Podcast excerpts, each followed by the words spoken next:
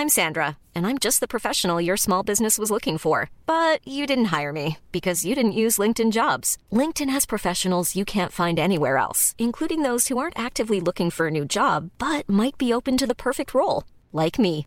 In a given month, over 70% of LinkedIn users don't visit other leading job sites. So if you're not looking on LinkedIn, you'll miss out on great candidates like Sandra. Start hiring professionals like a professional. Post your free job on linkedin.com/people today.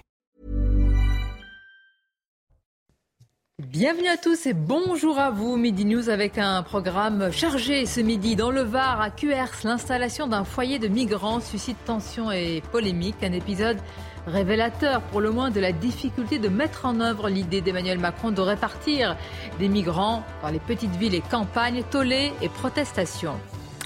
Coupe du Monde au Qatar, pas d'écran géant dans plusieurs villes de France et désormais aussi dans la capitale, le tout pour protester, dit-on, contre les conditions d'organisation de cette coupe et pour des raisons environnementales. Bienvenue dans le monde des tartuffes football.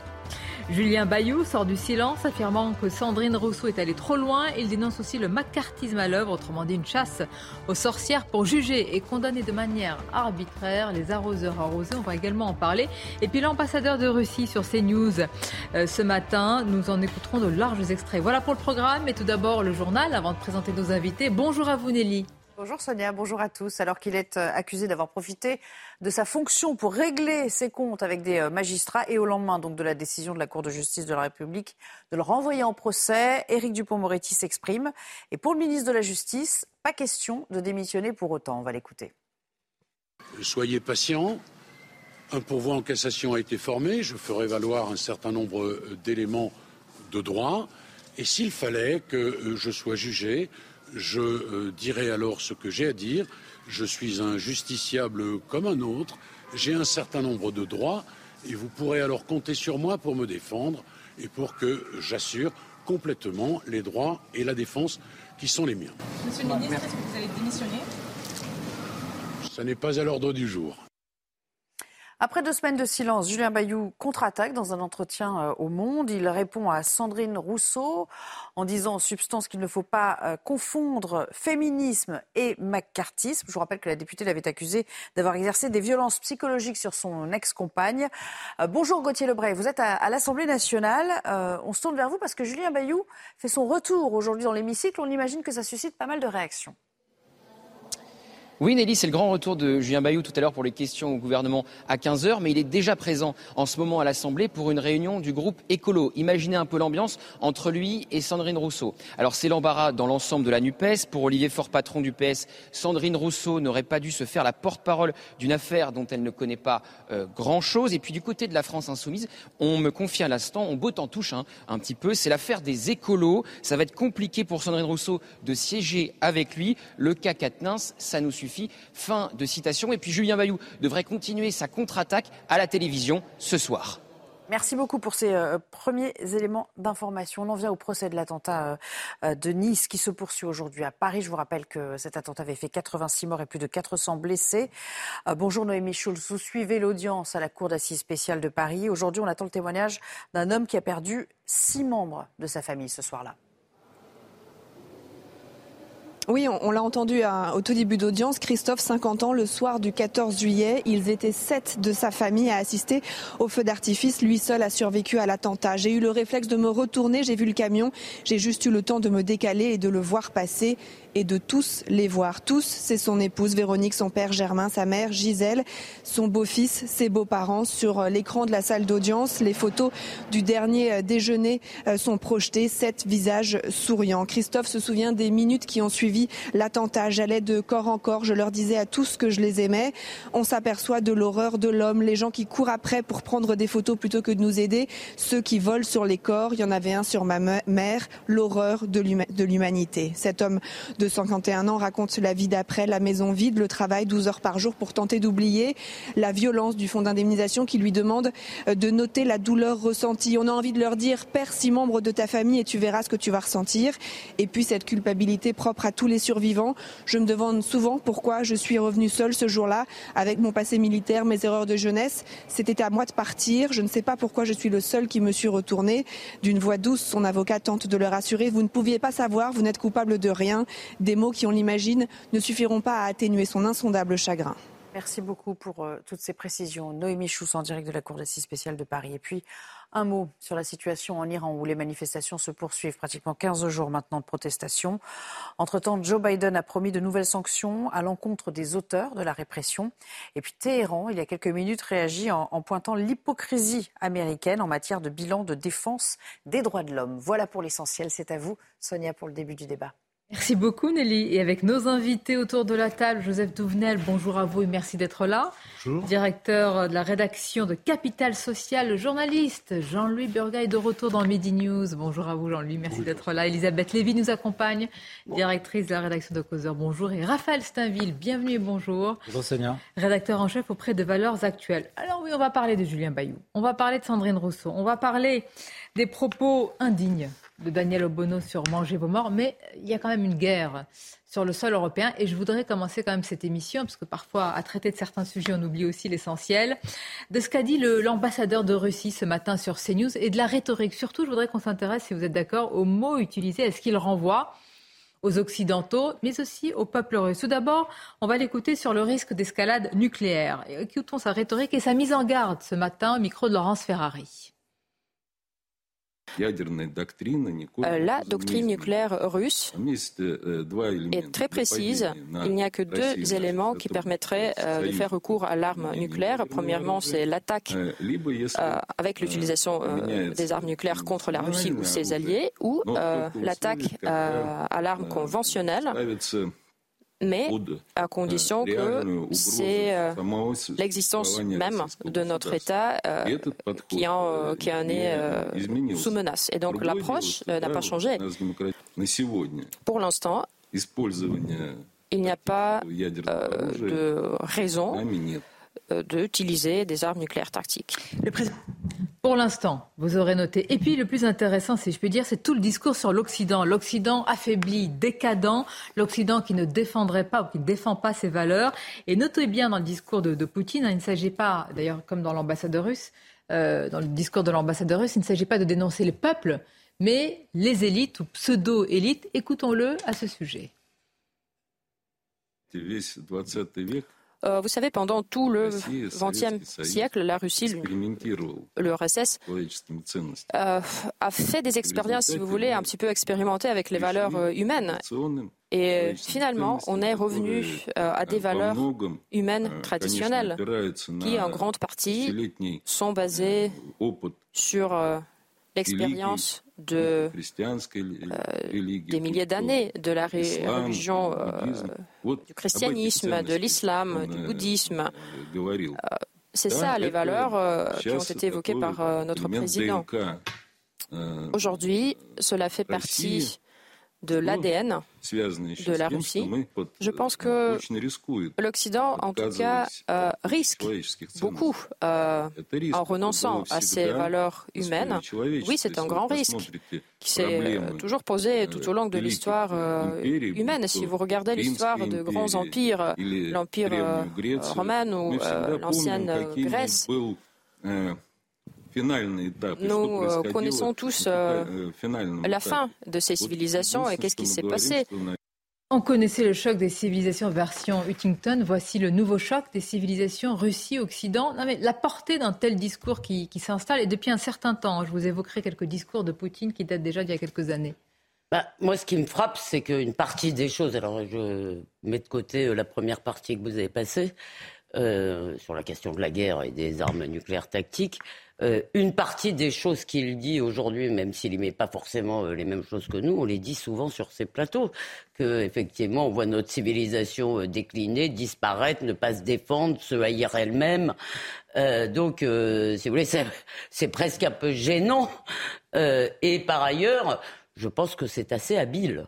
Parce qu'effectivement, alors, à vrai dire, nous aussi, quand on parle de la Russie, on essaye de distinguer euh, le régime, euh, oui, de la population, le, régime et les, Russes, enfin pas tout le monde. Hein. Il y a mhm. beaucoup de gens qui veulent interdire les Russes de tout, mais, mais euh, nous aussi on essaye de faire ça.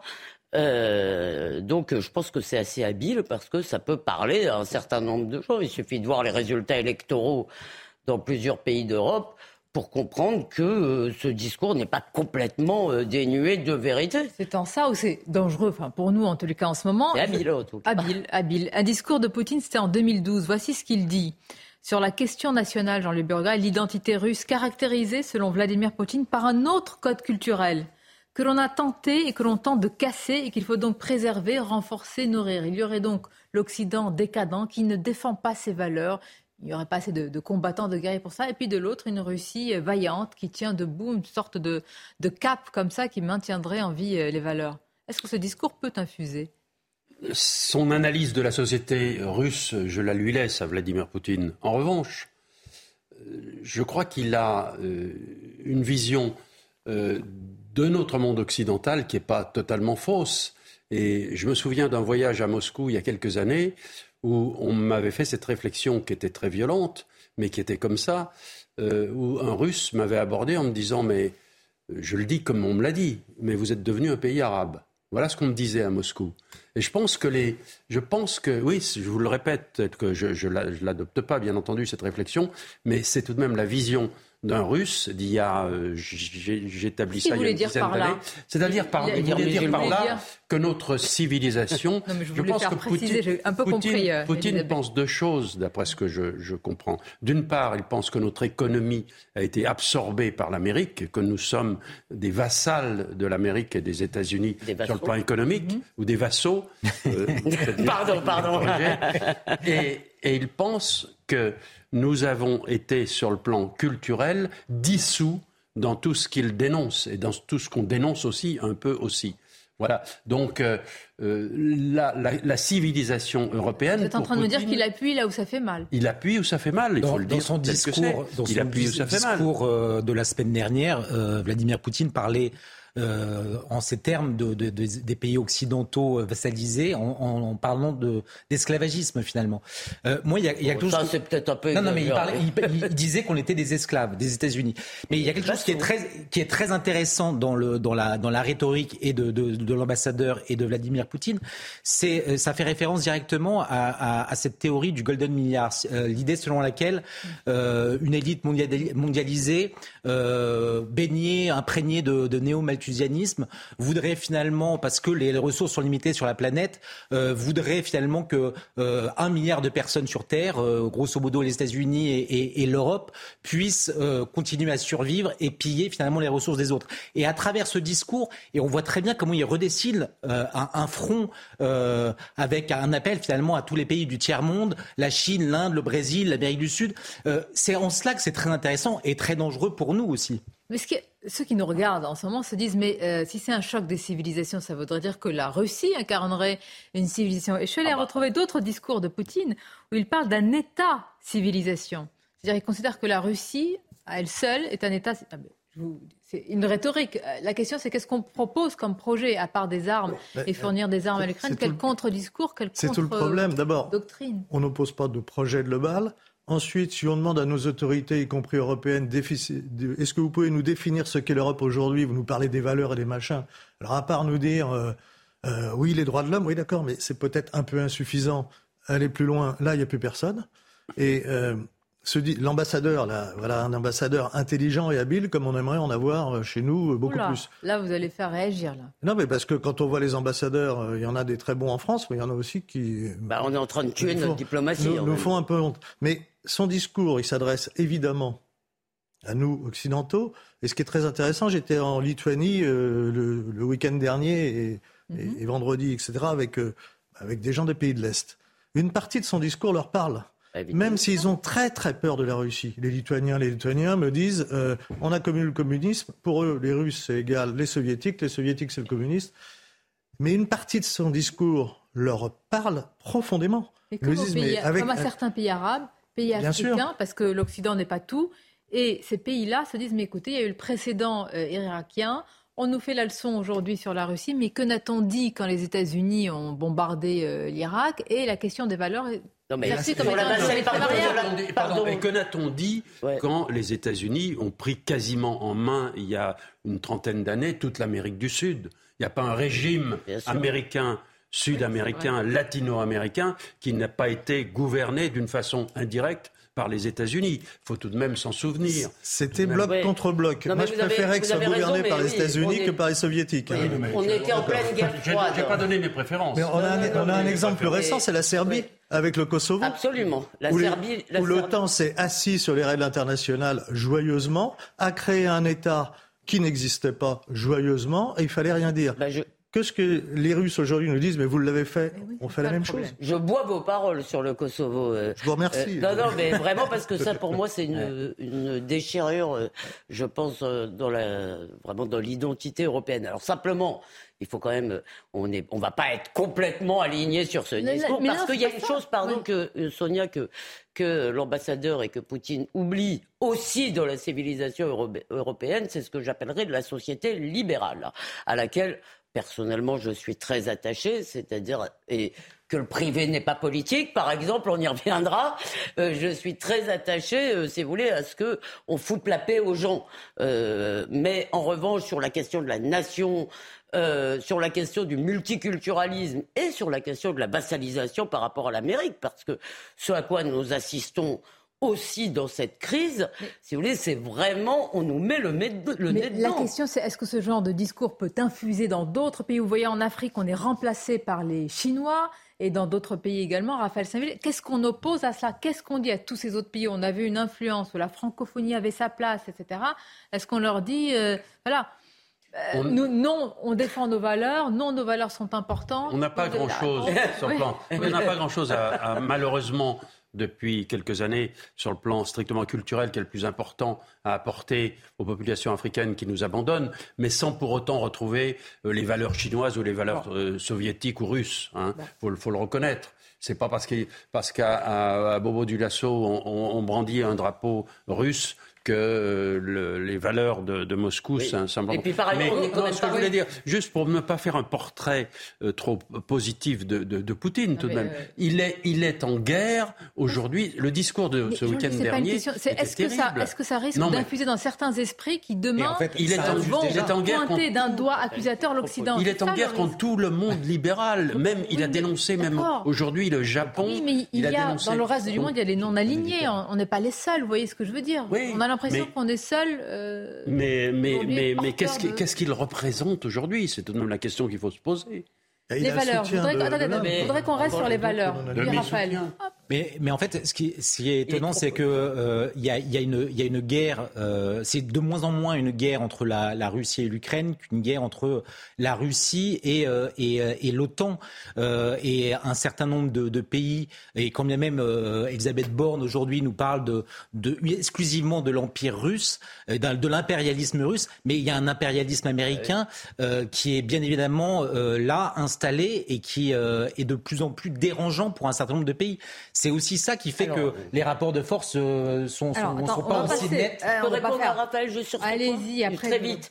Bah, le problème, c'est que ça ne nous dérange pas assez. Et le problème, c'est que cette vassalisation, j'ai déjà cité cette formule, tant qu'à avoir un maître, il faut qu'il soit riche et il faut qu'il soit loin et que beaucoup de peuples européens, plutôt que de payer des impôts phénoménaux euh, pour leur propre défense, s'accommodent parfaitement. Alors évidemment, en plus, ils sont près de la Russie, ce qui n'a pas laissé d'excellents souvenirs, mais ils s'accommodent quand même parfaitement. Les Allemands, c'est pas c'est pas ça leur problème, mais ils s'accommodent très bien. Ils veulent, ils préfèrent. ils s'accommodent? Parce qu'il y a le parapluie américain, il y a la préfèrent le parapluie américain à la coopération avec la France, par exemple. Elisabeth, pourquoi? Je vais parler de ce sujet aussi Ça va introduire notre notre sujet actuellement, les valeurs, les valeurs pour oh. la Coupe du Monde du Qatar. Ah, oui. Non mais si, si, si.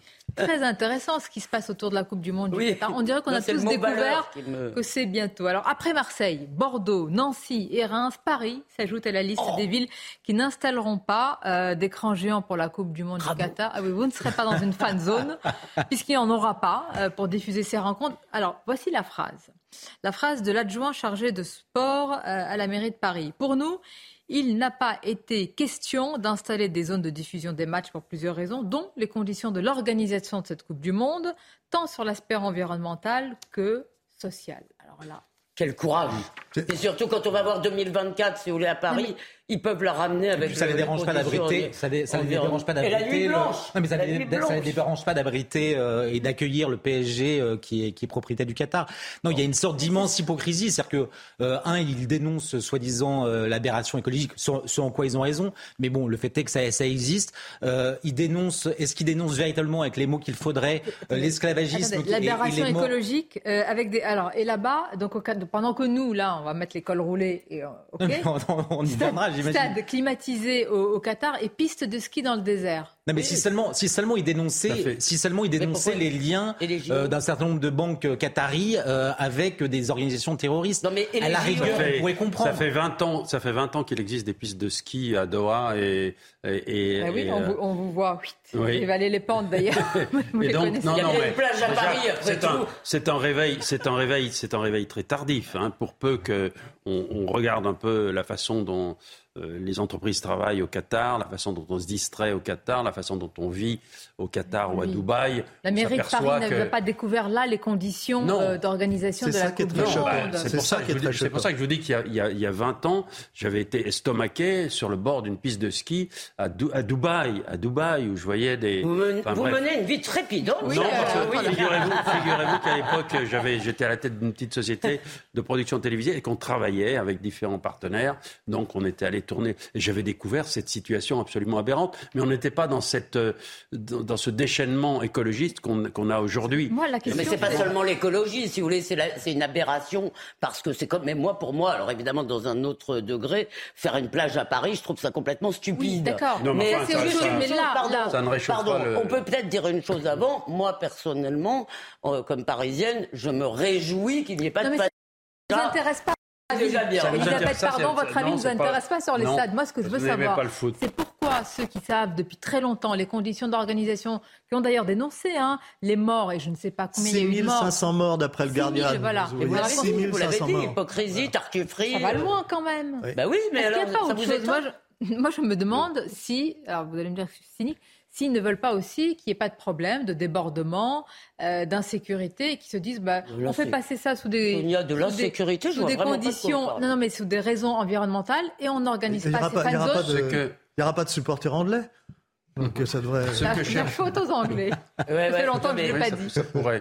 Ce que non mais ce que cherche le, Qatar depuis longtemps, en plus c'est pas nouveau. Le, les courses en France sont sponsorisées par le Qatar depuis 20 ans aussi. Est-ce que quelqu'un levé le doigt pour dire que le, prix de l'Arc de Triomphe qui s'est déroulé dimanche dernier s'appelle Qatar Prix de l'Arc de Triomphe Non, mais est-ce que surtout quelqu'un va le... Pardon, Jean-Louis, mais est-ce que quelqu'un va lever le doigt parce que la moitié des grands hôtels parisiens euh, appartiennent aujourd'hui au Qatar? Bien, bien, sûr, bien sûr que non, mais vous avez raison, il y a de l'hypocrisie, et même sur le plan écologique. Excusez-moi, il y avait samedi soir, et moi j'ai regardé la brochure, j'aurais voulu vous en lire des extraits tellement c'est ridicule et murayant.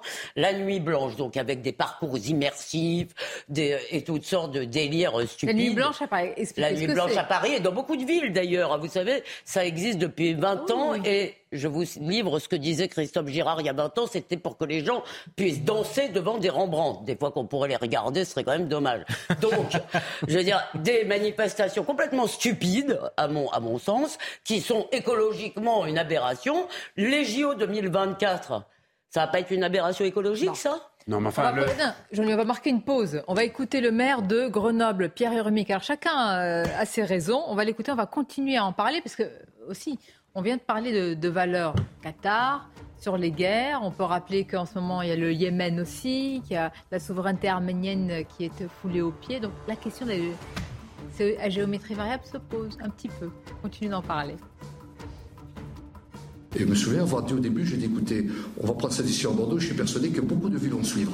Beaucoup de villes vont suivre, tellement cette décision me paraissait euh, s'imposer en vertu euh, d'impératifs humanitaires et écologiques et sportifs. Paris, c'est fini. Marseille aussi. Bordeaux aussi. Nancy aussi. Reims aussi. J'arrête là parce que la liste des villes qui n'auront pas de fan zone et de. Mais oui, puisque c'est de la convivialité, les fan zones, des écrans géants pour regarder les rencontres sportives pour la Coupe du Monde. Rien, niet, nada. Non mais... Je ne vais pas faire dans toutes les langues. Ouais, mais pourquoi je ne le fais pas? Parce que c'est le journal et c'est Audrey Berthaud qui a un très beau ruban rose, c'est Octobre Rose. Bonjour à vous, Audrey. C'est les titres. Bonjour Sonia. Un missile balistique nord-coréen a survolé euh, le nord-est euh, du Japon avant de s'écraser dans l'océan euh, Pacifique. Le dernier tir de missile au-dessus du Japon remonte à 2017. Le gouvernement japonais a demandé à tous les résidents du Nord de rester chez eux et de se mettre à l'abri. L'Union européenne dénonce une agression injustifiée. Six femmes de l'entourage de la famille de Mohamed Merah ont été interpellées à Toulouse aujourd'hui dans le cadre d'une enquête du parquet national antiterroriste qui les soupçonne d'avoir séjourné en Syrie en 2013 et 2014. Parmi ces femmes, certaines étaient parties avec leurs enfants dans le pays. Enfin, le prix Nobel de physique a été attribué au Français Alain Aspect, à l'Américain John Closer et à l'Autrichien Anton Zellinger. C'est le deuxième prix Nobel annoncé cette année après le prix de médecine annoncé hier. de la bouche. Cocorico, merci à vous pour toutes ces informations et quand même des, bonnes nouvelles. Alors, ça fait des mois, voire des années qu'on sait qu'il y a des stades, qu'on sait qu'il y aura des stades climatisés au Qatar, des pistes de ski éprouvées ici par Jean-Luc Bourget en plein non, non, je, désert. Je les ai regardés, ne vous défendez. Ah, regardez. Vous Avec c'est pas grave. Oui, oui, bien sûr, mais, c'est très court. Pierre Hermic, par exemple, maire de Grenoble, s'aperçoit maintenant eh bien, qu'il faut euh, dire euh, non à tout cela. Écoutons-le en longueur. Écoutons-le. La décision, je l'ai prise il y a depuis, je l'ai mûri pendant quelques temps, mais je l'ai exprimé pour la première fois il y a 15 jours. La décision, bon, elle, était, euh, elle était assez ancienne. Et je me souviens avoir dit au début, j'ai dit, écoutez, on va prendre cette décision à Bordeaux. Je suis persuadé que beaucoup de villes vont suivre. Beaucoup de villes vont suivre, tellement cette décision me paraissait euh, s'imposer en vertu euh, d'impératifs humanitaires et écologiques et sportifs. Oui, je pense que s'il y a autant de maires qui prennent ce type de décision, c'est que vraiment elle est en phase, elle est en phase avec l'opinion. Il est hors de question qu'on cautionne ces pratiques qui nous sont imposées euh, par la FIFA. C'est le ah, Bordeaux, bien sûr. J'ai dit. Qu'est-ce que j'ai dit? Grenoble. Ah non, je ne vais pas faire de la peine à. quel courage Même combat. quel courage Non mais c'est très émouvant. Ce qui est insupportable, c'est l'étalage de vertu, si vous voulez. Euh, nous montrons notre belle âme à, peu de frais. Ils, ont, ils vont même en faire des économies, peut-être éviter quelques problèmes de sécurité. Mais non, je vous rappelle Sonia que dans les villes écolo, il n'y a pas de problème de sécurité. Ça, c'est pas vrai du tout.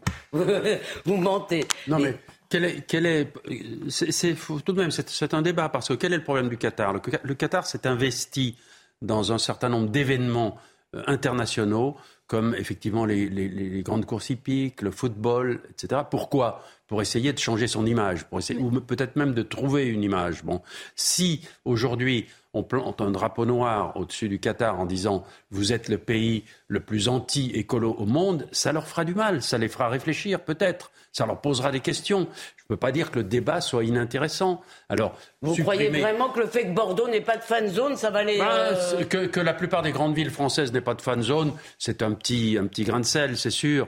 Moi, je crois que ça arrange quand même bien beaucoup de mairies de ne pas avoir ces fan zones, de ne pas avoir à dire que c'est la faute aux Anglais, parce que là, ça va être compliqué, de ne pas avoir d'incidents, de débordements, d'insécurité, oui, des questions budgétaires en plus, hein, ah, ben, honnêtement. Ça, euh, serait quand même dommage d'avoir les coupures d'électricité au moment où il y a les écrans. Mais est-ce que je peux poser une question? Est-ce que ces matchs vont être transmis sur des chaînes accessibles à tout le monde? Oui, bien sûr. Bien ah ben non, mais ça arrive que ce soit sur des chaînes payantes. Mais le foot, c'est aussi une vie ensemble. Une communion. Une communion. C'est-à-dire du foot, le stade de foot, c'est sympa. C'est un moment. La sobriété énergétique, c'est un vrai sujet. les valeurs du foot, on l'a vu en Indonésie, on le voit dans le cassage de gueule des joueuses. Alors excusez-moi, les valeurs du foot et la communion, arrêtez. Vous êtes plutôt rugby, vous, apparemment.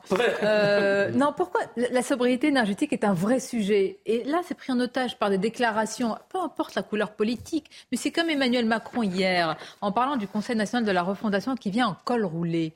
Mais Bruno Le Maire l'a dit, Emmanuel Macron l'a fait, Raphaël Saint-Vit. Est-ce qu'on n'est pas en train de dénaturer un vrai sujet qu'est la sobriété énergétique à travers des leçons qu'on nous donne, à travers les cols qu'on doit porter? Moi, j'ai surtout l'impression que la sobriété euh, énergétique, c'est une autre manière euh, plus astucieuse d'appeler l'austérité.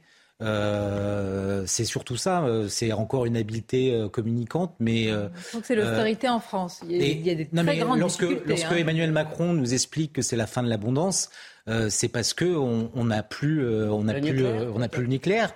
mais cette abondance, elle aurait pu perdurer des années sans que personne ne s'en inquiète si on avait eu une politique cohérente en, en matière énergétique.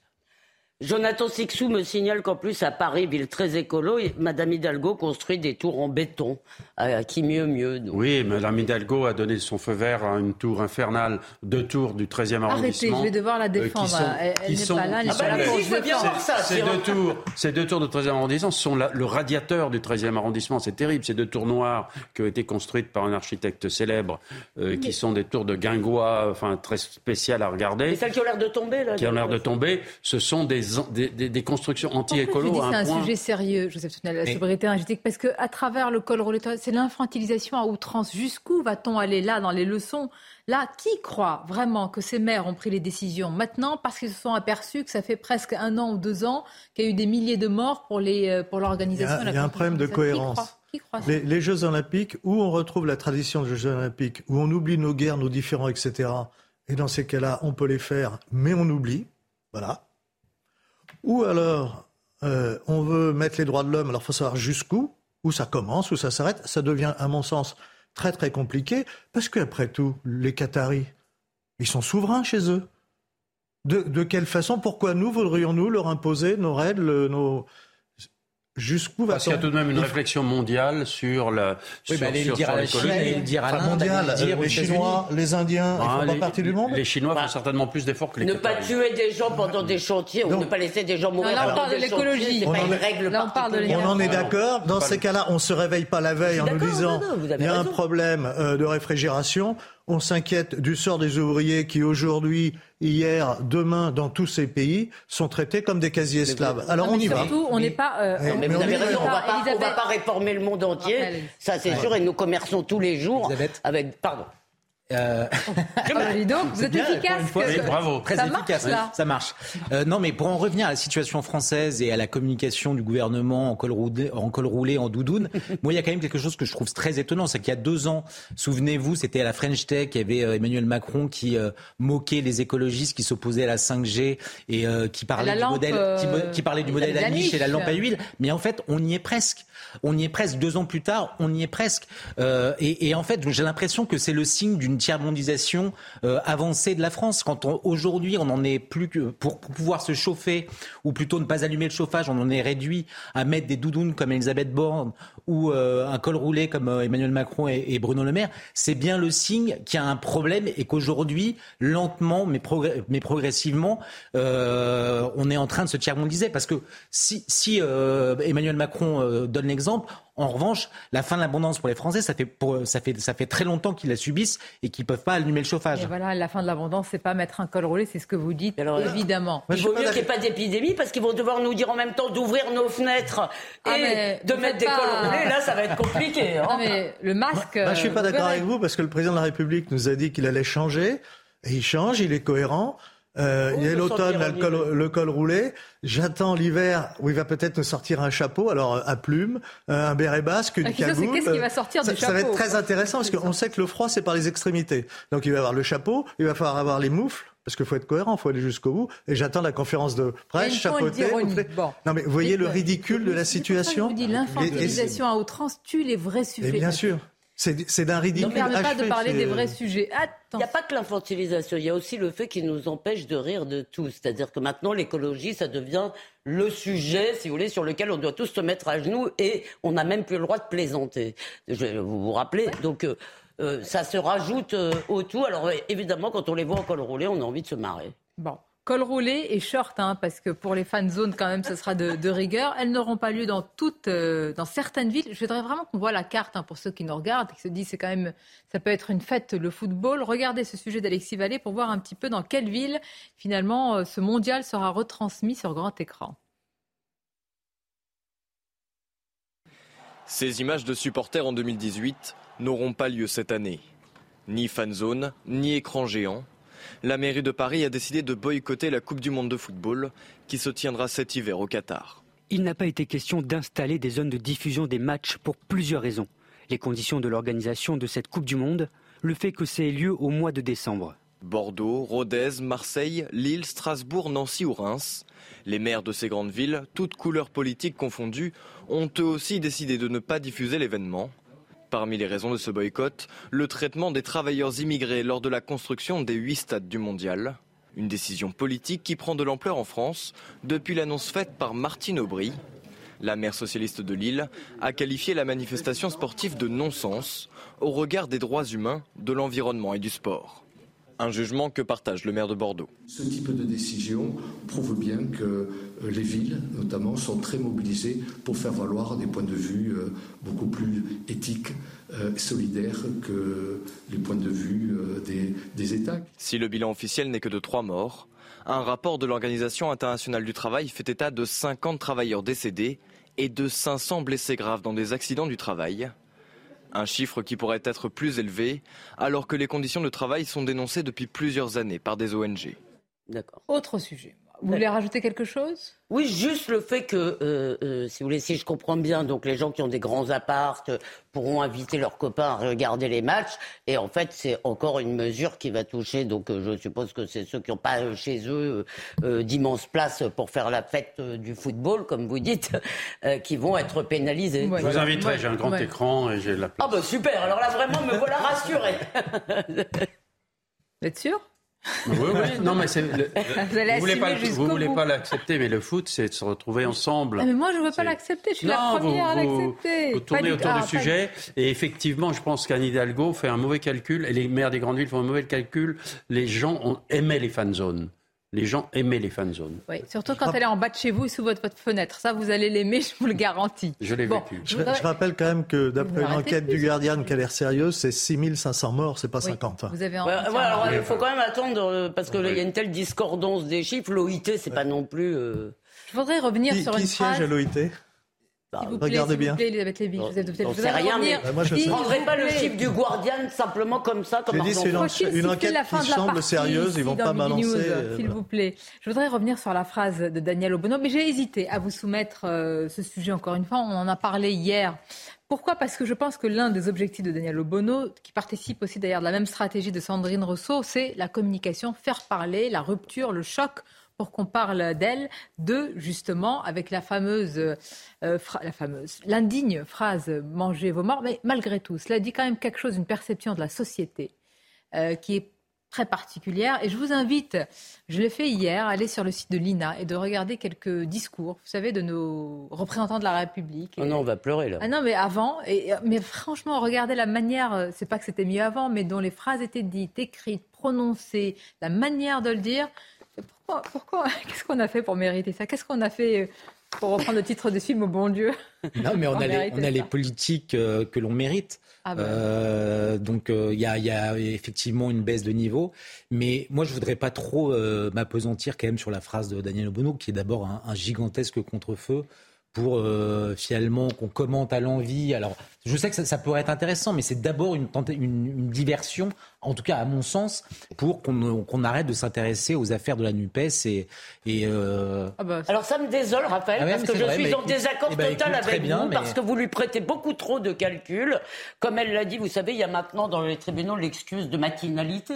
elle a dit qu'elle avait tout été ça à 8 heures du match, je la crois volontiers, et c'est le langage naturel. C'est le naturel qui revient au galop. Je suis navré, c'est un langage de voyou, c'est une insulte, alors j'ai quand même euh, enquêté, c'est une insulte qui a été popularisée après la sortie d'un film euh, qui s'appelle Mange tes morts. C'est en fait c'est une expression des gitans, hein, Mange tes morts.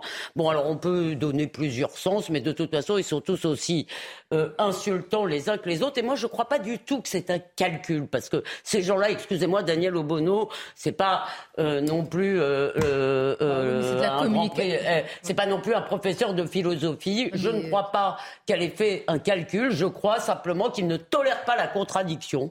Ils ne tolèrent pas des. Alors, euh, euh, parce que tout ça, c'est parti parce que des femmes ont sifflé des femmes. Vous savez, pour eux, les femmes doivent penser avec leur vagin. Donc, quand une femme parle, tout le monde, toutes les autres femmes doivent se prosterner. Ben oui, c'est ça leur idée. Donc. Euh, ça, ça leur plaît pas, ils comprennent pas, dans leur logiciel, ça ne se fait pas. Et euh, Daniel Obono, elle a montré à plusieurs reprises qu'elle était assez méchante dans ses interventions. Vraiment. Mais moi, ce que je pense, si vous voulez, c'est que, vous savez, Emmanuel Macron a parlé de dissolution. Je ne sais pas si elle aura lieu ou pas, mais demain, s'il y a une dissolution, je pense euh, euh, que Il y aura quelques mauvaises surprises. Que la Nupes, oh bah pour nous, pour moi, ce sera plutôt des bonnes. Pardon. Ah bah, S'il y a dissolution, on voit bien ce qui va se passer. Le RN sera renforcé, LR affaibli, mais euh, la Macronie s'est tirée une balle dans le pied. Hein. C'est le dernier mot je que je voulais dire. Il Machiavel à dire que le RN c'est le parti de la haine. Eh bien, il y a un parti de la haine à l'Assemblée. Il s'appelle la France insoumise. Voilà. Ce qui est particulier, c'est que les députés de la, du Rassemblement national, alors que beaucoup avaient dit, ce, j'allais dire, c'était dans tous les cas respecte une sorte de, je veux dire, de code tout à fait normal. On est dans la civilité et que là, c'est vrai que euh, avec cette phrase "mangez vos morts", ça va plus loin. Moi, je pense qu'il y a une véritable stratégie aussi quand même de choquer, d'ancrer cela dans l'esprit aussi. En tout cas, il y a la démonstration qu'elle n'a pas pris euh, conscience de sa fonction. Elle, représente à la fois ses électeurs, mais elle représente aussi la France. C'est son deuxième mandat. Euh, eh c'est quand même pathétique de voir ça. Quand on prend une fonction, c'est une charge.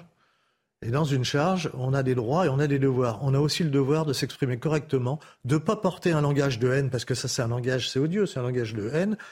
Alors elle va nous dire, oui, mais c'est le langage populaire. Mais ça, c'est un mépris total pour euh, la France populaire. C'est comme dire on va s'habiller, on va pas mettre de cravate, on va pas mettre, c'est méconnaître complètement ceux qui le dimanche vont au contraire euh, mettre la cravate, sortir le, seul peut-être costume qu'il y a dans le placard, mais qui soit propre, qu'on soit digne. Vous savez, le Parti communiste disait avant le peuple a le droit à ce qu'il y a de plus beau.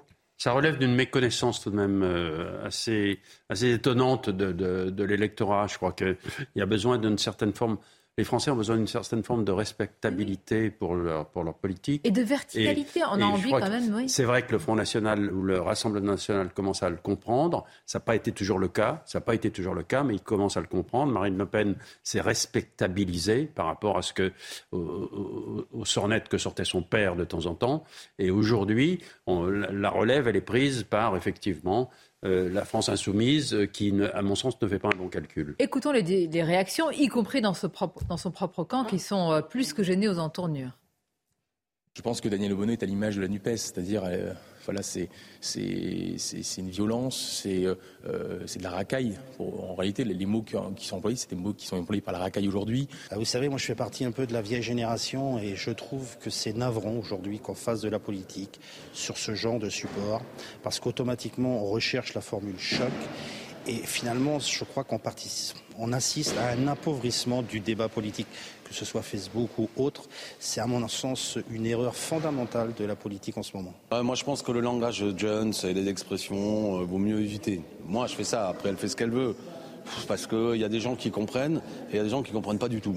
Donc euh, il y a un langage familier qui existe.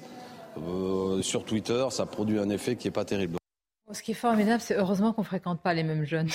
Parce que le langage Jones, non, c'est pas le langage. Comme s'il faut essentialiser. c'est pas le langage Jones tordu, plus compliqué, plus, tordu, je me permets de le dire, c'est ce qu'on vient d'entendre, c'est-à-dire que pour aller chercher certains jeunes dans certaines cités, euh, si j'ai bien compris, il faut utiliser un langage de racaille. C'est ça qui veut dire? C'est tout de même, c'est tout de même gênant. Alors c'est c'est ça qui veut dire, mais encore, enfin, moi vous êtes tous, vous avez l'air tous d'accord, peut-être je me trompe, hein, pour dire que c'est d'un calcul de sa part. Moi, j'imagine très bien se réveiller le matin, s'énerver. C'est aussi grave si c'est un calcul ou si c'est un acte réflexe. Ah dans les deux cas. Euh, euh, je, dis je suis d'accord avec vous, je ne pense pas que ce soit un calcul. quand j'entendais Alexis Corbière, je me rappelais les propos peu amènes de Madame Garrido et d'ailleurs de lui-même, mais en, plus poli quand même, à la suite d'une émission où ils étaient tombés sur Stanislas TPMP spécial, oui, oui. Je ne les répéterai pas ici. Non, non, j'espère bien. Sinon, je vous ferai bip pendant tout le long de. C'était vraiment comment dire, c'est vraiment vulgaire. Et, et, un député ne devrait pas parler comme ça, basta. Personne, encore moins un député.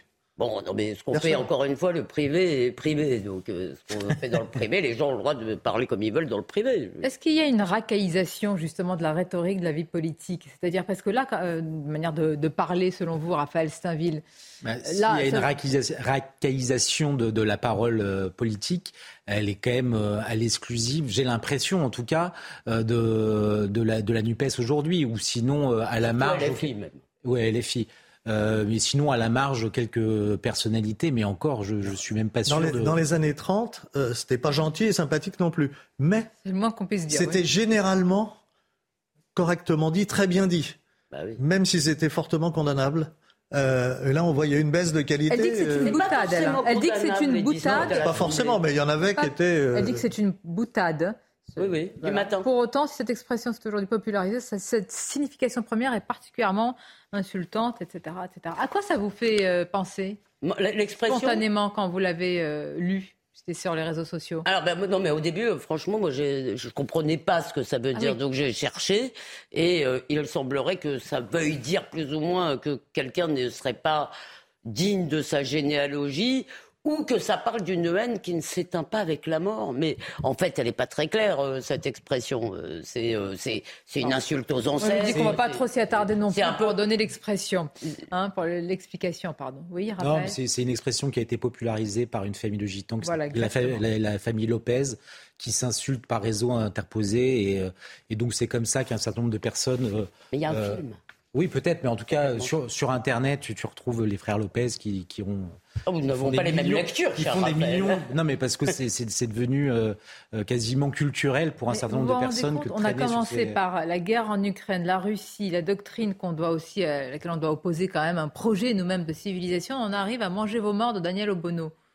Oui, mais je crois quand même raison vous dites de le point. D'accord. Bon, on l'a fait. Vous l'avez demandé. je l'ai fait. On va marquer une pause. Et puis, dans quelques instants, on ira dans le Var. Ah oui. Vous connaissez Cuers, petite ville, bah, petite, 10 000 habitants.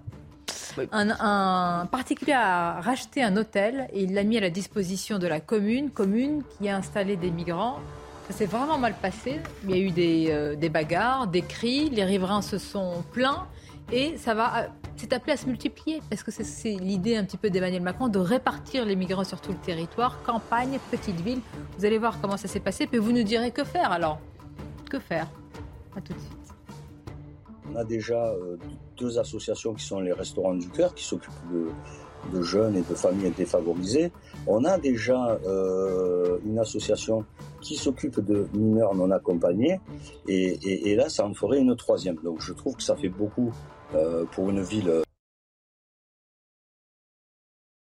Là encore, beaucoup de sujets à vous soumettre. On ira dans le Var, où un foyer d'accueil pour migrants suscite tension et crispation. On parlera toujours de tension et des crispations de Julien Bayou, qui est sorti du silence pour dénoncer les méthodes de Sandrine Rousseau. Puis on parlera d'Éric Dupont-Moretti et d'Alexis Collère. Tempête judiciaire euh, pour l'exécutif, mais on ne change rien. Et tout d'abord, on ne change rien. Pourquoi? C'est une équipe qui gagne avec Nelly, c'est son journal. Rebonjour Nelly. Rebonjour Sonia, bonjour à tous. Alors qu'il est accusé d'avoir profité de sa fonction pour régler ses comptes avec euh, des magistrats euh, et au lendemain, bien sûr, de la décision de la Cour de justice de la République de le renvoyer en procès, Éric Dupont-Moretti prend la parole. Euh, pour le garde des Sceaux, il n'est pas question de démissionner. Écoutons-le. Soyez patient. Un pourvoi en cassation a été formé. Je ferai valoir un certain nombre d'éléments de droit. Et s'il fallait que euh, je sois jugé, je euh, dirais alors ce que j'ai à dire. Je suis un justiciable comme un autre. J'ai un certain nombre de droits et vous pourrez alors compter sur moi pour me défendre et pour que j'assure complètement les droits et la défense qui sont les miens. Monsieur le ministre, est-ce que vous allez démissionner? Ce n'est pas à l'ordre du jour. La lente remontée euh, des euh, tarifs euh, du carburant s'amorce avec une augmentation de 2 centimes par litre en moyenne sur une semaine. Je vous laisse prendre connaissance des différents tarifs. ainsi, si on prend l'exemple du samplon 95, par exemple, il prend plus 3,7 centimes en l'espace de, de 7 jours.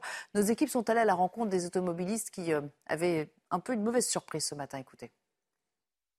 Là, J'étais à 46 la première fois, on est à 60 et quelques. Voilà. Donc, euh, bonne question de sentiments. Ça nous impacte financièrement, mais voilà, on est obligé de faire avec parce qu'on a besoin d'essence pour se déplacer, pour travailler. Euh, voilà. Avec la situation actuelle, l'énergie et autres, c'est vrai que ça, fait toujours euh, ce plus qu'on doit, qu'on doit toujours payer. Plus de 200 000 euh, personnes ont déjà rejoint l'armée russe depuis euh, l'annonce euh, de la mobilisation. C'est ce qu'affirme en tout cas le ministre de la Défense russe, Sergei Shoigu. Annonce suivie par celle de Vladimir Poutine qui avait évoqué un risque d'utilisation de l'arme nucléaire. Écoutons l'ambassadeur de Russie en France à ce propos. Euh, la doctrine nucléaire russe est très précise. Il n'y a que deux éléments qui permettraient de faire recours à l'arme nucléaire. Premièrement, c'est l'attaque avec l'utilisation des armes nucléaires contre la Russie ou ses alliés, ou l'attaque à l'arme conventionnelle mais à condition que c'est euh, l'existence même de notre État euh, qui, en, qui en est euh, sous menace. Et donc l'approche n'a pas changé. Pour l'instant, il n'y a pas de raison d'utiliser des armes nucléaires tactiques.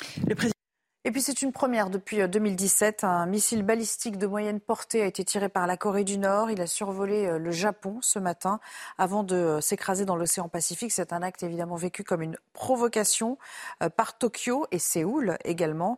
Et en réponse, donc, des avions de combat sud-coréens et américains ont mené des exercices en mer avec là aussi le largage de plusieurs bombes. On va reparler de cette escalade avec Alexis Vallée. L'alerte au missile est activée. Le Japon demande à la population d'évacuer les lieux. Tir de missile. La Corée du Nord semble avoir lancé un missile balistique qui est probablement passé au-dessus de notre pays avant de tomber dans l'océan Pacifique. Il s'agit d'un acte de violence qui fait suite à des lancements répétés et récents de missiles balistiques. Nous condamnons cet acte vigoureusement.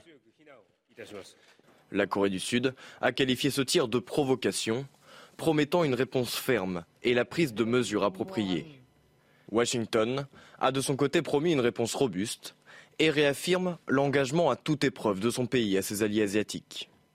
Le dernier tir de missile par Pyongyang au-dessus du Japon remonte à 2017, pendant la période où Kim Jong-un et Donald Trump s'échangeaient des insultes. Selon le ministre japonais de la Défense, il pourrait s'agir d'un missile Hwasong-12 lancé par Pyongyang à quatre reprises par le passé. Si tel était le cas, ce tir marquerait un nouveau record de distance, Tokyo l'estimant à environ 4500 km. Euh, voilà pour l'essentiel avant de retrouver euh, Sonia et ses invités. Un mot de sport, on va parler foot évidemment. Regardez CNews Chronique Sport avec Colissimo Facilité, la solution d'affranchissement en ligne dédiée aux professionnels pour simplifier les envois et suivi de colis.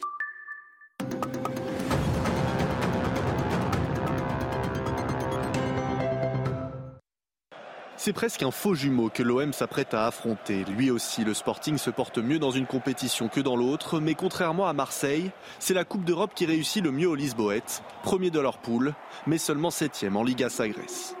Marseille play very well in both games. Uh, for us, uh, it's different uh, because we are here for the second time. Vainqueur de ses deux premiers matchs cette saison, le Sporting comptait comme l'OM deux défaites en deux journées l'an dernier.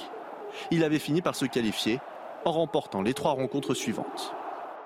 C'était CNews Chronique Sport avec Colissimo Facilité, la solution d'affranchissement en ligne dédiée aux professionnels pour simplifier les envois et suivi de colis. Midi News, la suite du débat autour de la table. Elisabeth Lévy, Raphaël Steinville, Joseph Touvenel et on accueille Philippe Doucet. Merci d'être là. Bonjour Sonia. Euh, membre euh, du Bureau national du Parti socialiste. Est-ce que j'oublie quelque chose? Oui, ancien maire d'Argenteuil. Ah bah c'est très important. Pourquoi? Mais c'est pour ça que je voulais vous le faire dire. Votre expérience de maire va être très importante. Est-ce que vous connaissez la ville de Cuers?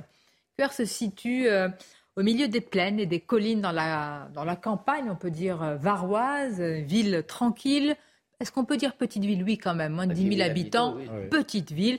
Eh bien, il s'en est passé des choses. On voudrait insister sur ce sujet. Pourquoi? Parce que ça rejoint la proposition d'Emmanuel Macron de répartir les migrants un petit peu partout, dans les campagnes et les petites villes. Et on est allé voir ce qui s'est passé avec cet hôtel qui a été racheté par un particulier, je vous le disais tout à l'heure. Et cet hôtel a été mis à la disposition de la commune qui accueille des migrants. Vous l'avez dit tout à, tout à l'heure, Raphaël Steinville, il y a aussi un, un centre, pour des mineurs pour Des mineurs. Restons sur quand même l'hôtel et ce qui s'est passé, bagarre, cris, évidemment des riverains exaspérés. C'est Stéphanie Rouquier et Alexis Vallée qui nous racontent tout cela. Des cris, des bagarres, devant une école privée ce week-end. Des migrants accueillis dans deux maisons de ville louées par des associations. Des tensions visibles alors qu'un centre d'accueil pour mineurs isolés a ouvert ses portes il y a quelques jours, dans cette ville de 10 000 habitants, en plein cœur du Var. Bah, ils devraient retourner chez eux. Avec ce qui se passe, euh, on a peur. Il faut accueillir la QRS, mais partout. Il faut accueillir. L'objectif Insérer des jeunes Français ou étrangers dans la société. On a déjà euh, deux associations qui sont les Restaurants du Cœur, qui s'occupent de, de jeunes et de familles défavorisées. On a déjà euh, une association qui s'occupe de mineurs non accompagnés. Et, là, ça en ferait une troisième. Donc je trouve que ça fait beaucoup euh, pour une ville de 12 000 habitants. Cette intégration nécessite un budget conséquent. Mais en cette période de crise énergétique, ce député ne comprend pas ces dépenses supplémentaires. Je rappelle qu'on on rentre dans, dans, une période, dans la période hivernale, où euh, à QRS, comme partout ailleurs en France d'ailleurs, on, se pose des questions sur comment on va se chauffer, comment on va remplir son réfrigérateur euh, durant l'hiver. Donc, pourquoi autant de moyens alloués et pourquoi QRS Le maire a demandé la réouverture d'une gendarmerie dans la commune. La dernière a fermé il y a près de 20 ans. Bien, il y a QRS, on pourrait parler, on va parler d'ailleurs d'autres villes ou d'autres zones rurales. Moi, j'ai une question, Elisabeth Lévy. Pourquoi sur ce sujet, plus largement sur le plan national, on fait des référendums sur tout? On demande constamment l'avis des Français. On a un Conseil national de la refondation, on va parler de tout. Emmanuel Macron dit aux Français de Vous participer. Me de la bouche. Pourquoi sur l'immigration Vous me de la bouche. Ce qui me frappe dans la question euh, de l'immigration, c'est que c'est une question qui a été soustraite à la délibération démocratique. C'est-à-dire que ça fait partie pour une partie de nos élites, si vous voulez, des choses qui sont des valeurs supérieures à tout. Et si vous voulez, euh, ça a l'air comme ça sur le papier. Oui, on, on ouvre nos portes, on ouvre nos cœurs. Euh, le problème, c'est que ça nous fait aller vers une société multiculturelle.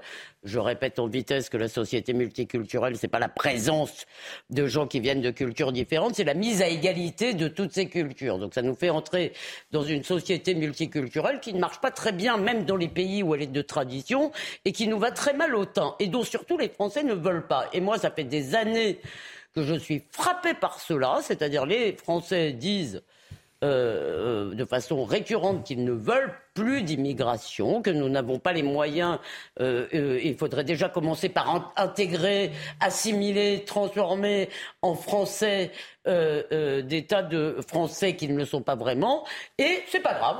On continue à nous expliquer. Vous n'en voulez pas, et ben vous en aurez encore.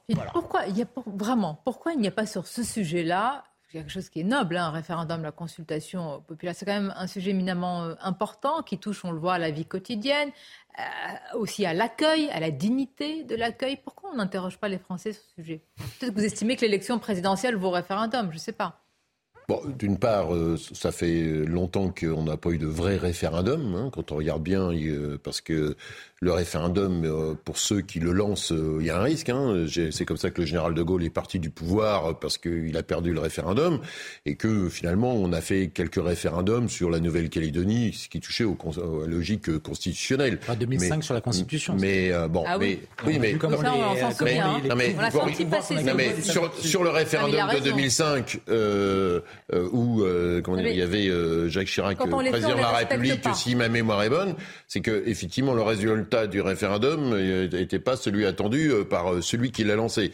Donc, si vous voulez, depuis 2005, mais même déjà avant, euh, il y, a, une prudence des exécutifs, toute sensibilité politique confondue, pour entrer dans ce type de sujet.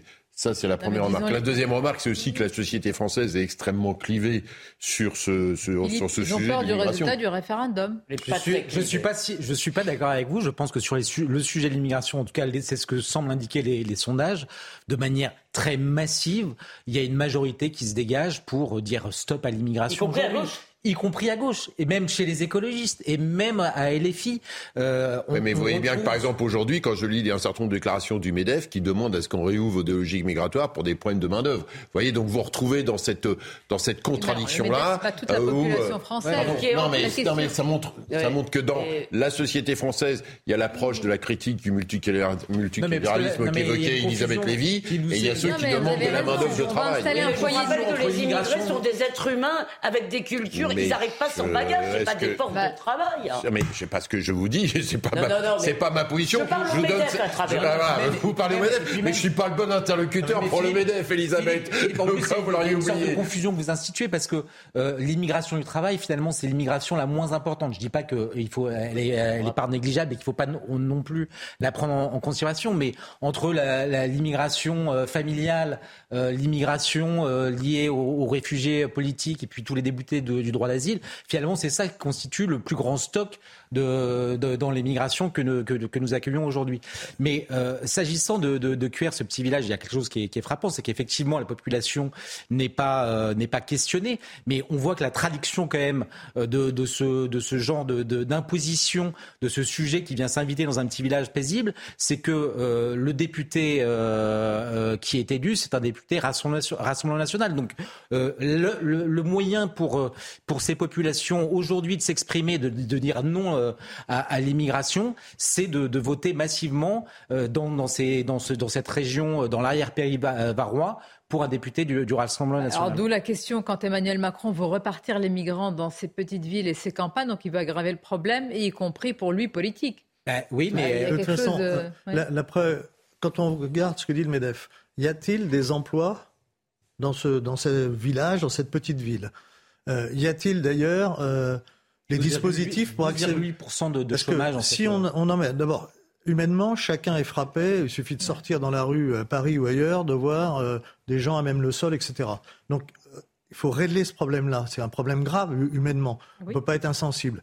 Mais dans le même temps, il faut arrêter d'en faire venir. Ça paraît être une évidence. Ah Puisqu'on n'arrive pas à résoudre le problème qui est réel, euh, on, continue à augmenter. le Medef qui nous dit. C'est une évidence, mais c'est piégé idéologiquement. Bien sûr, mais bien sûr, parce que ceux parce que euh, la doxa officielle tenue par un certain nombre. L'extrême droite, donc elle ne peut pas le dire. La, doxa officielle, celle qui est euh, tenue par un certain nombre de, grands médias que je n'aimerais pas comme Libération et Le Monde, parce qu'il faut bien dire les choses. ou, ou France, Inter, voilà. ou, ou dans les facultés, etc. Ces gens-là, depuis des décennies, se trompent. Alors ils sont peut-être pas forcément de mauvaise foi, mais dans ces cas-là, il faut qu'ils arrêtent de nous dire ils se trompent et aujourd'hui, ils ne veulent pas dire qu'ils continuent à se tromper. Et pour le MEDEF, c'est très intéressant. Le même MEDEF, il n'y a pas si longtemps, nous disait attention, on va plus savoir quoi faire des gens sur notre territoire parce qu'avec l'homme augmenté, euh, les machines, etc., il n'y aura plus assez d'emplois. Aujourd'hui, ils nous disent mais il n'y a pas un problème de rémunération? Bah, Est-ce que c'est et de qualité du travail Ça, ça se gère pas comme ça. Moi, je croyais que c'était l'offre et la demande. je suis un garçon très simple. C'est ce que, Marx appelait, l'armée de réserve. Mais il faut ajouter un mot quand même sur la question du droit d'asile, parce que euh, je pense qu'on peut tous être d'accord, le droit d'asile a été inventé pour que des gens qui demandent la protection de nos lois obtiennent la protection de nos lois, ce qui suppose d'ailleurs qu'ils les respectent. Euh, ce serait aussi bien, mais ça n'a pas été inventé pour être une nouvelle filière d'immigration. Or, aujourd'hui d'ailleurs, dans le discours des médias que vous avez cité, il y a une espèce de confusion intéressée entre demandeurs d'asile migrants et réfugiés, si vous voulez, on est réfugié quand on a obtenu le statut. Je vous rappelle que je crois les deux violeurs présumés de Nantes, euh, pas, les, pas les plus récents, hein, ceux d'avant, euh, euh, étaient des Soudanais qui avaient obtenu le statut. et on voit bien, si vous voulez, que, un, il n'y a aucune espèce de demande euh, culturelle, c'est-à-dire est-ce que ces gens sont prêts à s'adapter à nos lois, à nos mœurs? Et deux, c'est devenu une filière euh, où on fait venir des milliers de gens comme ça. en fait, c'est pas fait pour ça. Pardonnez-moi, deux choses par rapport à ce que vous évoquez. Il y a quand même la sonde de ce qui s'est passé, de ce qui se passe en Grande-Bretagne. Hein. Il y a 1,2 million de personnes qui sont parties post-Brexit avec le Covid notamment, tous ceux qui étaient d'immigration Europe de l'Est, etc. Et donc aujourd'hui en Angleterre, il manque des chauffeurs-livreurs, etc. Et si vous allez à Londres, comme ça m'est arrivé, puisqu'une partie de ma famille vit là-bas, j'ai aujourd'hui, même pour avoir un chauffeur Uber, puisqu'il il manque finalement des chauffeurs Uber aussi, même dans une grande métropole multiculturelle que Londres, bah, parce que du coup, il, comme il en manque, euh, et que c'est beaucoup de gens issus du Pakistan, du Bangladesh, que la partie se joue. Donc on voit bien que dans toute une partie de, de, des forces de travail aujourd'hui, notamment pour toute une partie de boulot que euh, un certain nombre de Français ne souhaitent plus faire, qui sont des boulots difficiles. Bah, voilà, il faut regarder ceux qui coulent du béton ou du goudron. Mais vous avez raison, monsieur Et, et ceux qui sont gens.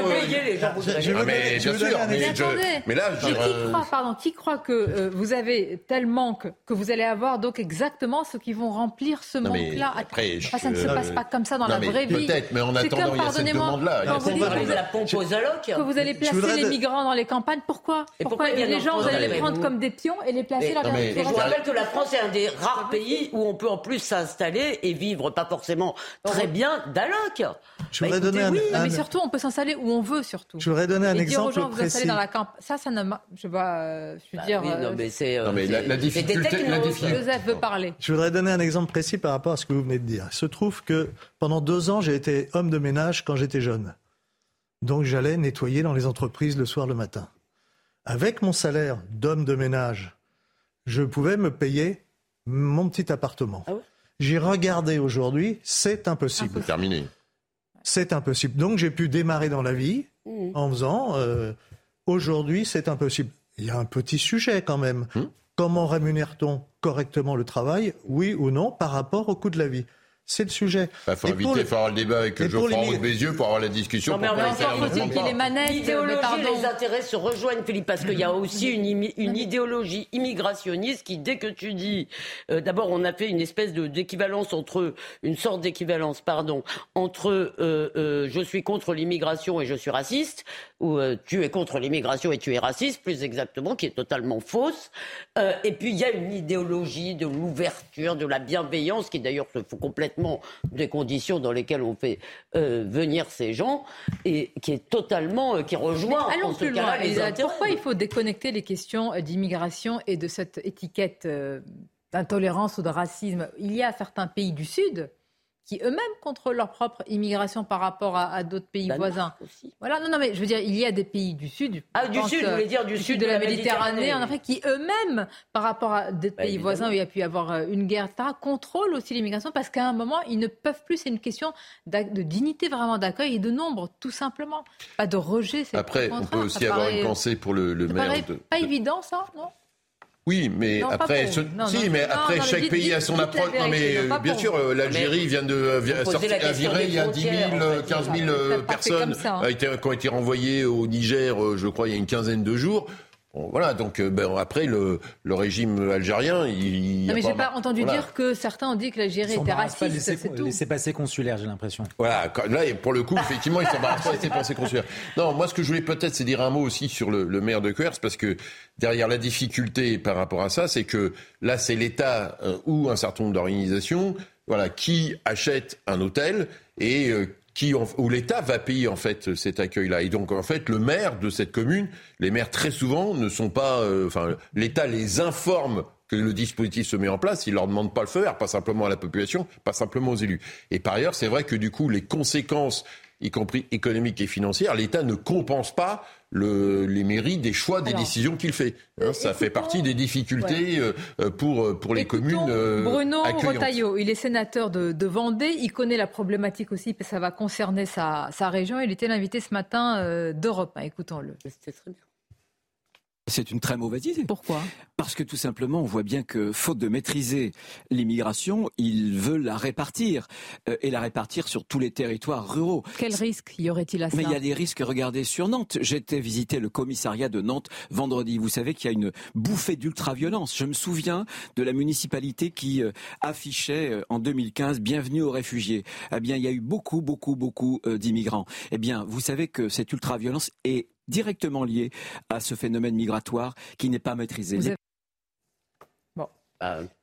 Il y, a il, y a il y, a quand même malgré tout deux sujets. Il y, a d'un côté, il y a l'État et Emmanuel Macron qui voudraient pouvoir répartir euh, cette immigration dans les campagnes. Et il y a un autre sujet qui est d'ordre privé finalement, puisque ce sont des associations ou des familles euh, richissimes qui euh, veulent imposer à des villages. Alors, ils sont très généreux, on peut s'en féliciter, mais c'est le, cas. C'est le cas de QR. d'en haut à des. C'est le cas de QR, c'est le cas de Calac, où aujourd'hui. Euh, c'est le cas aussi en Ile-de-France partout. Hein. Enfin, ça m'est arrivé en tant que maire que le SAMU social de Paris euh, loue toutes les chambres d'un hôtel et vous faites 100% de taux de remplissage. Des associations qui font venir des migrants. Ah oui, d'accord. Mais même déjà aujourd'hui pour les maires, euh, voilà, vous avez qui leur euh, comment contourner la loi. Et alors ce qui est intéressant, c'est qu'il y a ce mot sans frontières, vous savez, médecins sans frontières, machin sans frontières.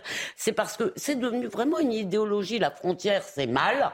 Et je sais pas, vous avez sans doute lu le beau livre de Régis Debray euh, sur le sujet. Éloge des frontières. Éloge des frontières.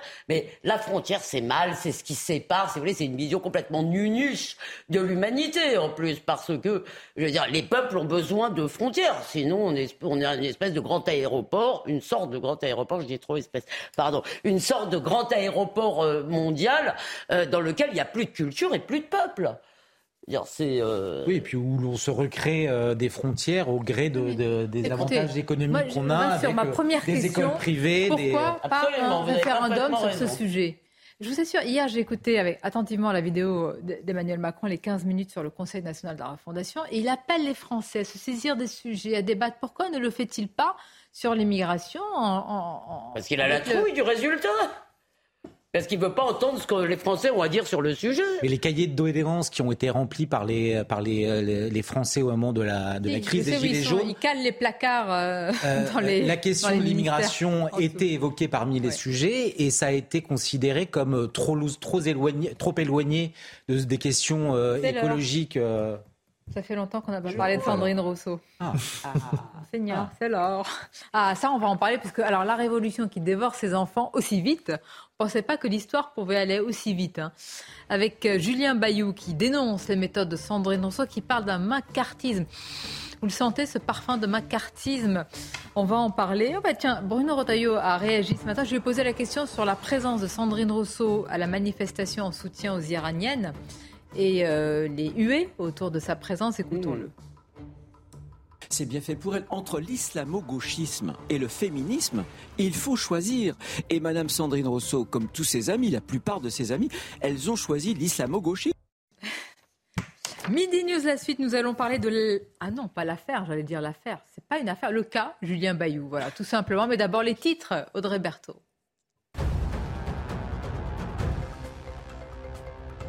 Son grand retour face à la huitième vague euh, de Covid. La présidente du comité de veille et d'anticipation des risques sanitaires a annoncé que le retour du masque obligatoire était à l'étude, en alertant également sur la situation actuelle. Tous les indicateurs sont en augmentation, a-t-elle précisé ce matin. Le Parlement européen a donné son feu vert final à l'obligation d'un chargeur unique pour tous les smartphones, tablettes et autres consoles, malgré la vive opposition d'Apple.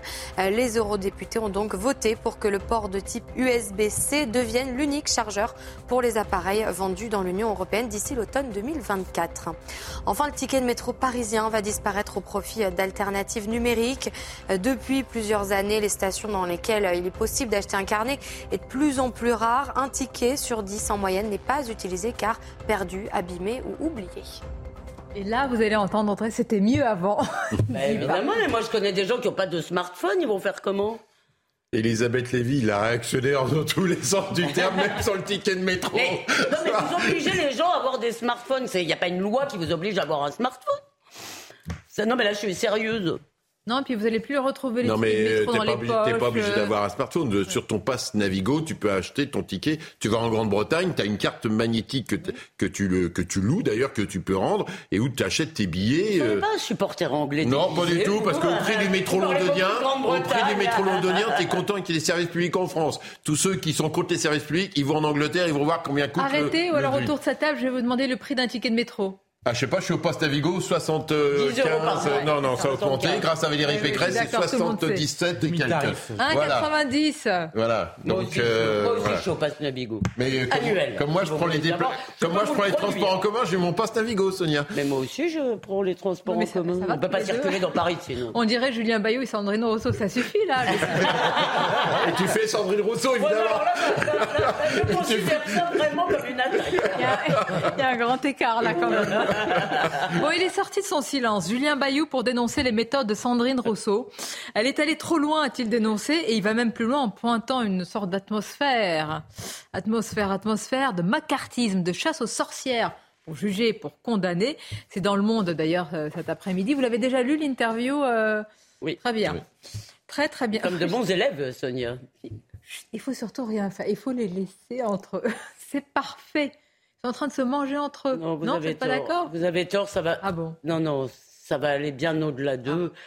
Ah. Cette, cette merveilleuse révolution MeToo, où moi je pense qu'on a eu 93 sans avoir de 89, est en train, va pourrir la vie publique et je ne crois pas qu'elle va aider les femmes. Il faut peut-être expliquer parce que là, 89, 93, bah, je crois 1793 par rapport à 1789, c'est un peu codé là, c'est un peu codé. Je, crois, je vais expliquer, je ne crois pas du tout que ce à quoi on assiste, c'est un dérapage ou les excès de MeToo, c'est la vérité de MeToo, parce que quand un mouvement s'assoit sur la justice, repose sur la délation, les procès en en place publique les tribunaux populaires, les autocritiques, c'est un mouvement totalitaire. Donc la seule femme de ce plateau est en train de descendre en flamme MeToo, et même pas ses dérives. Hein. Et en plus, non, non, pas ses dérives, parce qu'en plus, ça repose sur un mensonge qui est l'idée qu'avant MeToo, si vous voulez, on vivait, je ne dis pas du tout que tout était parfait, tout ne l'est toujours pas d'ailleurs. J'ai entendu dire que les violences sexuelles avaient augmenté depuis 5 ans. Alors, euh, d'accord, donc ça prouve que c'est pas tellement efficace, mais on nous explique un gros mensonge, c'est qu'avant MeToo, donc c'était l'ombre, l'obscurité, la justice ne condamnait jamais personne, dans les commissariats,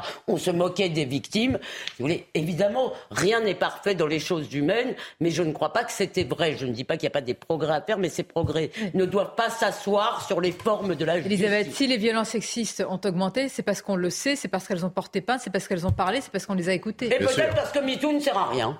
Non, enfin bon. Je partage pas. Moi, vous avez le droit de pas être d'accord, mais moi, je vous dis, vous n'en sortirez pas. Vous êtes dans la terreur, dans une terreur féministe, et vous n'en sortirez pas.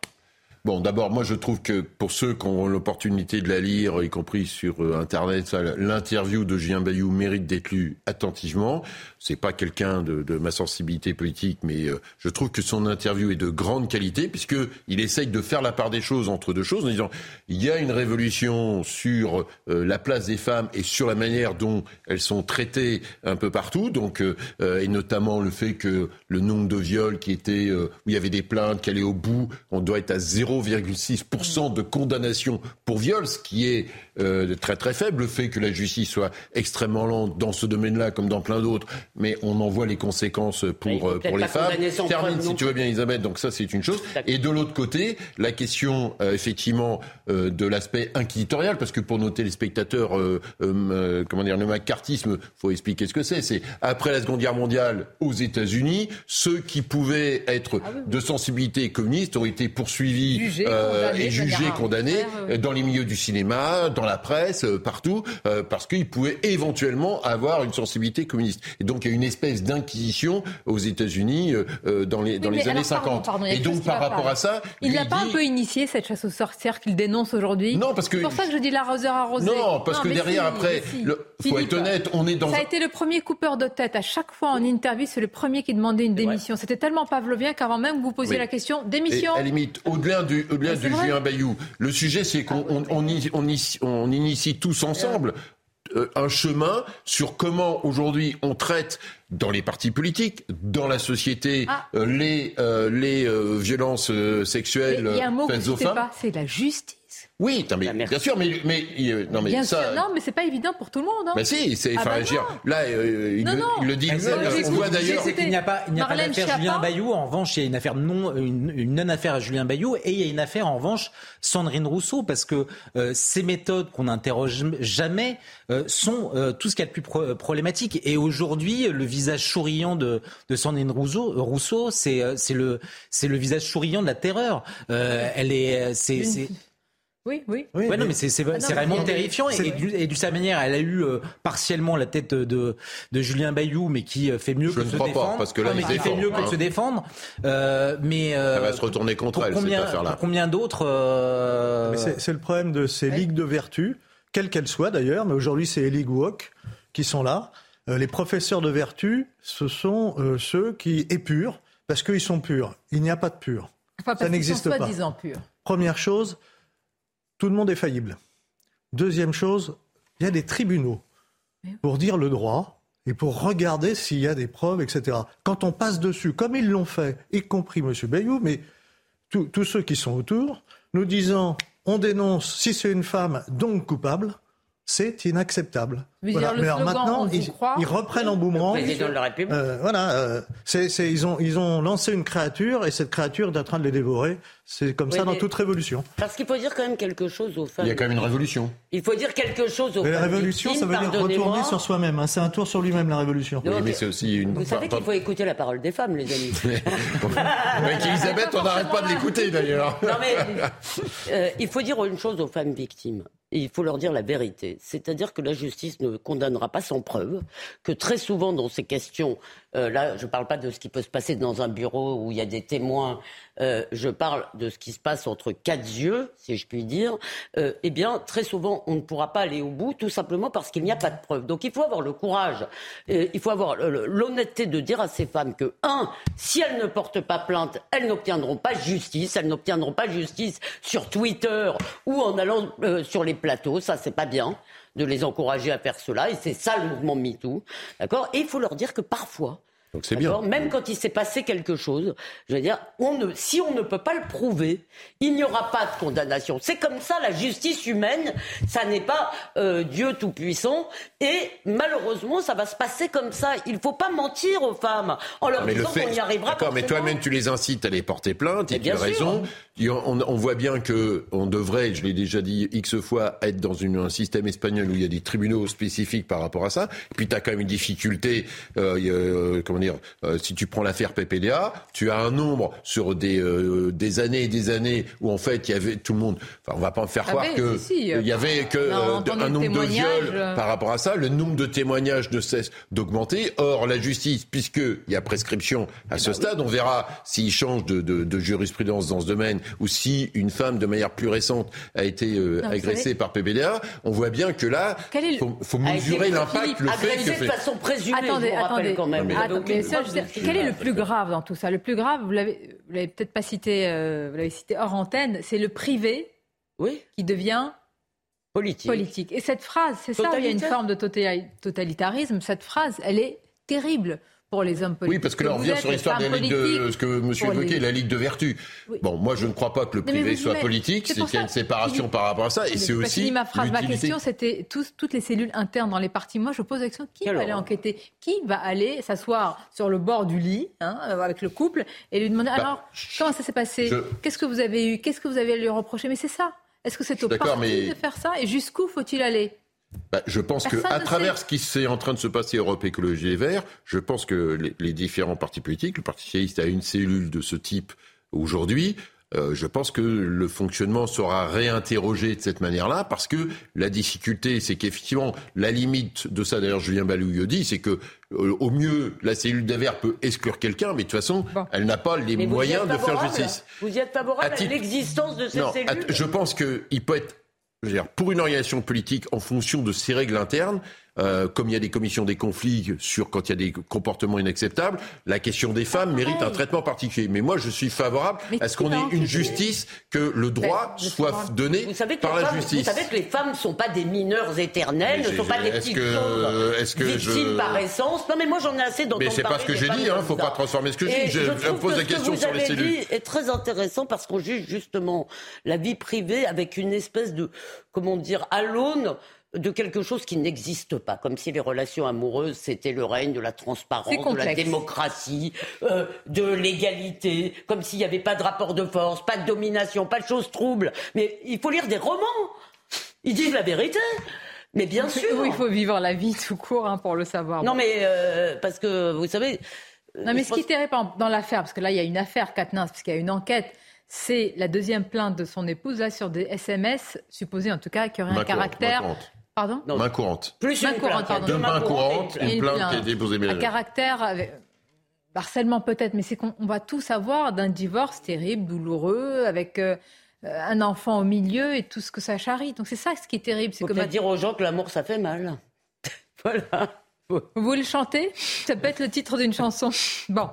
Euh, l'amour, ça fait mal, ça peut être vache entre les magistrats non, mais je et, pas parlé de Eric Dupond-Moretti. Bien sûr. non, voilà, je... non, mais Évidemment, évidemment. Les sentiments, vous voulez dire les sentiments, évidemment, les séparations. Éric Dupont-Moretti ne va pas démissionner. Euh, comme Alexis Kohler, ce sont vraiment deux, alors deux affaires, en tous les cas, deux mises en examen très très différentes, mais deux personnalités très importantes dans le dispositif d'Emmanuel Macron. Écoutons euh, la réponse d'Éric Dupont-Moretti sur alors, monsieur le ministre, vous allez démissionner? Publiquement dit hier que les classements sont suite. Les locaux. là, on a poulé, c'est pas pour rien. Allez-y. C'est-à-dire J'ai reçu un message pour vous dire Soyez patients. Un pourvoi en cassation a été formé. Je ferai valoir un certain nombre euh, d'éléments de droit. Et s'il fallait que euh, je sois jugé, je euh, dirai alors ce que j'ai à dire. Je suis un justiciable comme un autre. J'ai un certain nombre de droits et vous pourrez alors compter sur moi pour me défendre et pour que j'assure complètement les droits et la défense qui sont les miens. Monsieur le ministre, est-ce que vous allez démissionner Ça n'est pas à l'ordre du jour. Voilà. Oui, il y a quand même une jurisprudence euh, ah qui jusqu'à présent existait, en tout cas avec Emmanuel Macron, puisqu'on se souvient que François Bayrou et quelques autres, avant même d'être mis en examen, euh, mhm. avaient été euh, contraints de renoncer à, leur ministère. Donc il y a une exception aujourd'hui Dupont-Moretti. moi, je comprends absolument les raisons qui le, poussent aujourd'hui à, vouloir se maintenir sachant quand même malgré tout qu'il y a quelque chose de problématique puisqu'il est ministre de la Justice et donc euh, dans le dans le les, magistrats euh, dépendent de son autorité. Donc il y a quelque chose de problématique dans, en tout cas compte tenu de son poste. Rappelons, on ne va pas être trop technique, mais que dans la Cour de justice de la République, il y a aussi des parlementaires. Donc il y a à la fois la judiciaire et des politiques qui vont juger des politiques. C'est une cour qui a été instituée justement pour euh, pouvoir juger les ministres en exercice qui ne relèvent pas, entre guillemets, de, de la justice ordinaire. Mais effectivement, c'est un tournant parce que jusqu'à présent, tout le monde appliquait ce qu'on appelle la jurisprudence euh, de, 1993, où Édouard Balladur, Premier ministre, avait dit euh, un ministre mis en examen euh, démissionne, enfin, ou est démissionné. Bon, là, c'est un. Mais est-ce qu'il a raison, Emmanuel Macron, de ne euh, pas céder Mais je pense que le vrai sujet, c'est pas, c'est pas Éric Dupont-Moretti. Je pense que la vraie difficulté, c'est M. Kohler, qui lui est secrétaire général de l'Élysée, qui est mis aussi en examen et qui est une pièce absolument maîtresse. Et donc, s'il lâche Dupont-Moretti, dans cette affaire-là, il est obligé de lâcher Alexis Kohler. Et là, c'est tout son dispositif personnel d'orientation de l'État qui, appelé le frère jumeau euh, bah, intellectuellement ouais, vice-président, on l'appelle, donc euh, que les Français connaissent très peu, mais qui fait tourner toute la boutique, euh, tout l'Élysée, et qui est, est, même un espèce de super ministre, parce que les ministres passent par lui sur plein de, plein de choses. Je suis pas sûr que j'aurais beaucoup de sympathie forcément pour les les politiques que recommande M. Colère, mais moi je suis pour la présomption d'innocence. Je trouve cette jurisprudence, cette jurisprudence absurde et personne ne doit démissionner en étant mis en examen. Donc Emmanuel Macron a raison de ne pas céder, même chose pour vous euh eh, C'est en contradiction avec ce qu'il disait à une époque, c'est toujours le, problème. C'est euh, euh, quelle est l'exigence que l'on pose? Et alors on n'affirme pas à une époque, dès qu'un ministre, etc., sera mis en examen dehors, et puis pour faire le contraire, c'est ça qui est gênant. Après, moi, je suis d'accord, présomption d'innocence. Par contre, pour M. Moretti, ce n'est pas un justiciable comme les autres, au moins qu'il reconnaisse. D'ailleurs, il ne va pas passer devant la même justice que les autres. Mais vous savez ce que je pense pas parler à la place de nos téléspectateurs, mais je pense que ceux qui regardent ça, je ne sais pas s'ils sont pour les démissions ou pas, mais ce qu'on demande, c'est des résultats. Et surtout au ministre de la Justice. Tellement de fois on a envie de l'interpeller sur certains sujets, Raphaël Samir. Je pense que c'est ce qu'on lui demande. Je ne pense pas que là, on est derrière le téléviseur en disant démission, démission. Et malheureusement, je pense qu'il va être davantage occupé par sa, propre défense plutôt que par la défense des Français. C'est ça qui aussi euh, peut interroger euh, un certain nombre de, téléspectateurs. Dans le cas d'Éric Dupond-Moretti, il y a aussi le fait qu'en fait, euh, puisque c'est un ancien avocat, arrivé en responsabilité, il a lui-même été, euh, comment dire, pointé du doigt un certain nombre de magistrats avec lesquels il avait été en conflit en tant qu'avocat. Et donc, en tant que, voilà, et donc, du coup, c'est aussi pour ça qu'il y a sa Cour de justice euh, de la République. Donc, lui, là, c'est pas, euh, le cas d'Alexis Colère, qui peut être une histoire de conflit d'intérêts, c'est une chose. Là, on est dans le fonctionnement interne de la justice, où lui-même s'est tiré une balle dans le pied en allant. Euh, on retrouve les mêmes acteurs. On retrouve Anti on trouve le syndicat de la magistrature.